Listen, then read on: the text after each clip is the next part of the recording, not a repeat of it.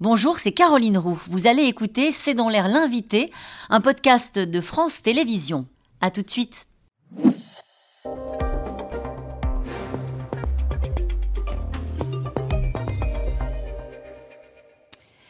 Bonsoir à toutes et à tous, bienvenue dans C'est dans l'air. Mon invité ce soir, vous le connaissez naturellement, c'est Roland Quérol. Je n'ai même pas besoin de faire les présentations car les téléspectateurs de C'est dans l'air vous connaissent par cœur, mais peut-être que comme moi, ils vont quand même un peu vous découvrir dans ce livre que vous publiez qui sort demain, qui s'appelle Mon voyage au cœur de la Ve République, écrit avec Arnaud Mercier et publié chez Calman Lévy. Dans ce livre, vous racontez, Roland Quérol, votre parcours, vos cheminements idéologiques, le choix de la recherche qui fait de vous un politologue et pas un politique. On entre dans la coulisse du pouvoir avec quelques-uns de vos entretiens avec tous les présidents que vous avez approchés dans des, moments qui sont euh, parfois entrés dans l'histoire. Déjà, Roland Quérol, pourquoi vous avez décidé de raconter ce que vous n'aviez jamais raconté? Pendant toutes ces années, vous avez été d'une grande discrétion. Ben c'est vrai, je faisais un métier, euh, sondeur, politologue, qui suppose la discrétion et même souvent le secret.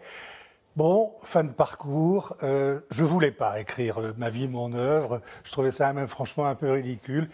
Et puis, comme on dit, j'ai cédé à l'affectueuse pression de mon éditeur, de mon épouse, de mes amis, de mon co-auteur Arnaud Mercier. En veillant à ne pas trahir. Voilà. Ce qu'on sent. Voilà. Non, c'est pas là pour raconter des, des, des secrets d'alcôve, des choses.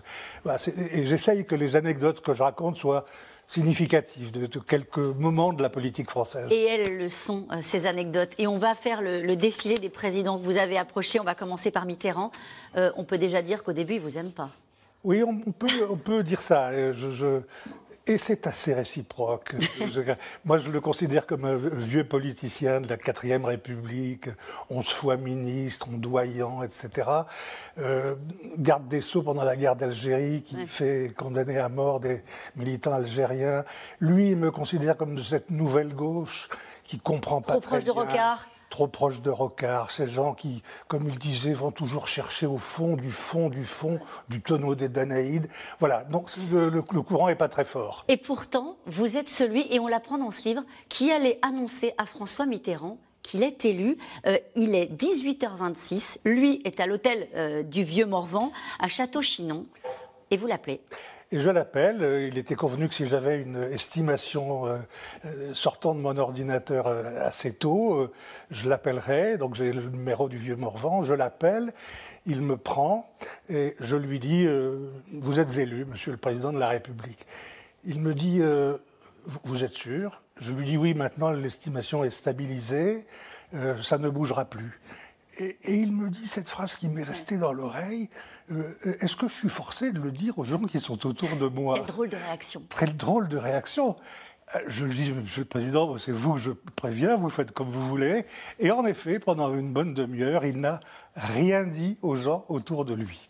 Alors vous racontez quelques euh, secrets, comment vous filmez à l'Élysée, puisque vous faites un documentaire? Oui. Euh, ça, on ne le sait pas, hein, sur, euh, sur François Mitterrand, un documentaire sur, sur ce qui se passe à l'Élysée. Et à un moment donné, vous filmez avec sa confiance, mais vous filmez trop. Et vous vous faites, c'est en 1984, rattrapé par la patrouille. Il y a Jacques Attali qui vient vous chercher parce que vous filmez une scène que vous n'auriez pas dû filmer.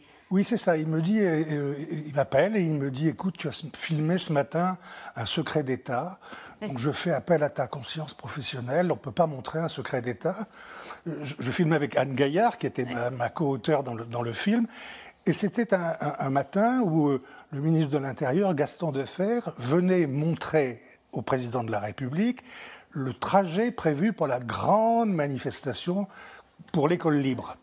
Et il me dit, on ne peut pas euh, montrer aux gens que le président de la République donne son accord sur une manifestation de l'opposition. Alors, je voudrais qu'on voit ce qui, cette, cette euh, scène, puisque vous, vous, faites de la télé depuis si longtemps, vous avez même euh, vous-même inventé le fait de donner les estimations hein, aux 20 heures lors des soirées électorales. On est en 87, on est à la veille des élections.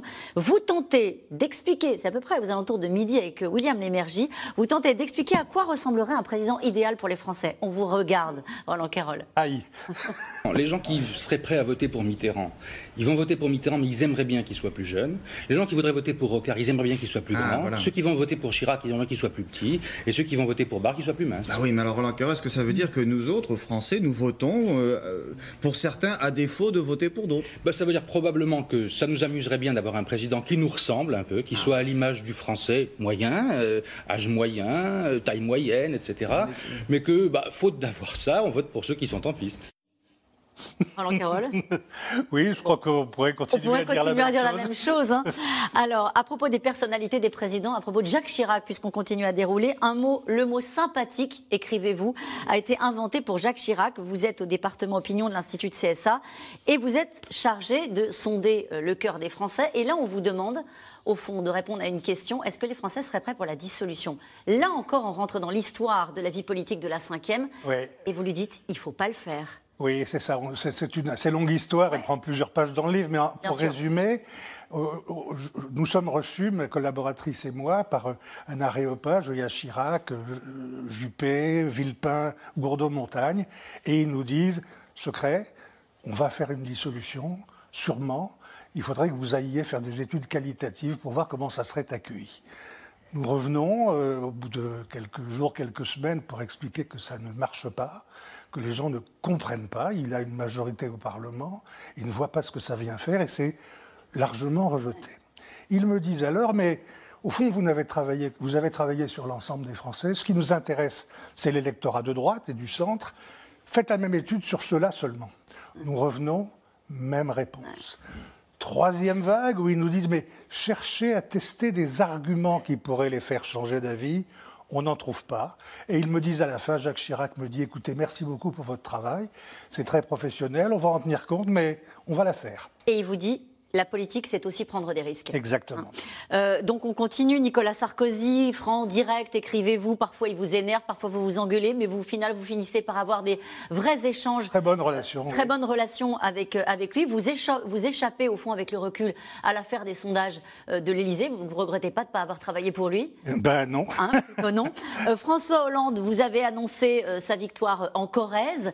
Et au fond, François Hollande, vous racontez avec beaucoup d'humilité qu'il vous a jamais écouté. Parce qu'à chaque fois vous allez le voir, vous lui dites essaie de nommer les choses, essaie d'être clair, d'avoir un cap. Et il dit non.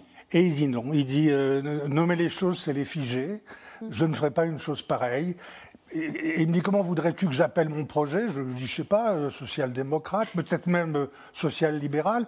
Et il me dit non, non. Mitterrand disait, j'avais jamais entendu cette phrase de Mitterrand. Si vous laissez tomber le beau mot de socialisme, il y aura toujours quelqu'un pour le ramasser. Ouais. Emmanuel Macron, euh, donc vous le rencontrez, il a, dit- dit- écrivez-vous, de l'empathie. Oui. Et alors là, c'est ça, dans, dans le moment dans lequel nous sommes en train de vivre, alors qu'il y a encore des mobilisations de gens qui considèrent qu'il n'en a pas, vous dites, j'ai vu à quel point l'homme Macron pouvait être concerné par le drame humain. Oui, c'est vrai que je l'ai, je l'ai éprouvé, je Oui. raconte une ou deux histoires, mais c'est vrai que c'est très étonnant, cet homme qui, euh, en face à face, tout le monde le trouve incroyablement euh, empathique, euh, il écoute les gens, il est, il est concerné par ce qu'on lui dit, et il s'est fait ce personnage présidentiel, jupitérien, dont on pense qu'il méprise tout le monde, qu'il est arrogant. Il y a là un, un espèce de vrai mystère de construction d'un personnage présidentiel qui, à mon avis, correspond pas exactement à l'homme. Euh, D'une manière générale, vous racontez que ce sont plutôt les présidents qui vous appellent pour vous demander conseil. C'est pas vous Oui. qui vous invitez. Non. Vous essayez de le faire une fois avec Lionel Jospin.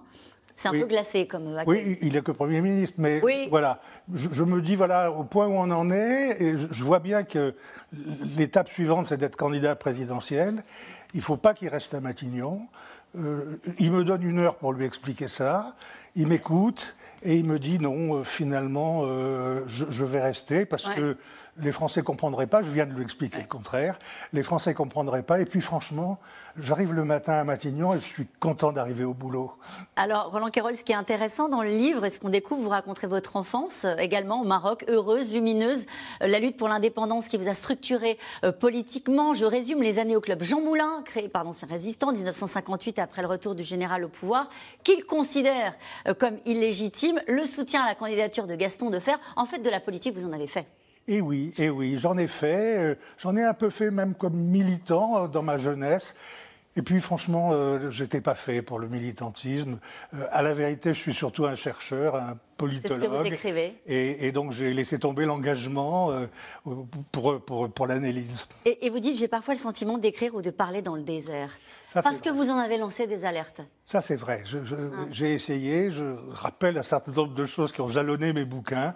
On a le sentiment qu'il y a beaucoup de choses qu'on a compris aux colères des Français, à leurs protestations, à leur volonté de changement. Et on a beau l'écrire, on a beau l'expliquer, on a le sentiment que le politique flotte un peu au-dessus de tout ça et ne veut pas vraiment y croire. Je suis de ceux qui ont toujours pensé que le RN ne pouvait pas gagner la présidentielle, que le plafond de verre ne pouvait pas être crevé. Je crois que 2027 pourrait se présenter autrement. Voilà ce que vous écrivez, Roland Quérol. On va passer en parler dans un instant avec les, vos, collègues, les experts de C'est dans l'air. Oui, je crois que ce qui s'est passé en Italie ou en Suède, peut désormais se passer chez nous, qu'il y a une convergence possible entre une droite modérée qui n'a plus sa place dans l'échiquier politique et une extrême droite qui a réussi euh, sa banalisation et sa normalisation. Juste une dernière question plus personnelle, Roland Carroll. Quand vous retournez sur votre parcours, sur ce parcours qu'on découvre et qu'on lit avec gourmandise dans, ce livre, vraiment qui est un bonheur à lire et je le redis euh, euh, vraiment très sincèrement. Euh, qu'est-ce qui reste comme sentiment? Un sentiment de grande fierté, quelques regrets? Oui, plein, plein, de regrets, pas avoir réussi à convaincre tout le monde de ce que je croyais absolument être la vérité.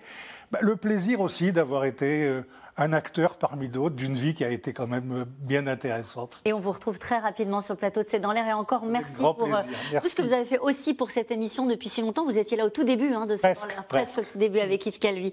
Merci encore. Mon voyage au cœur de la 5 République, publié chez Kalmal Levy. On se retrouve dans un instant. À tout de suite.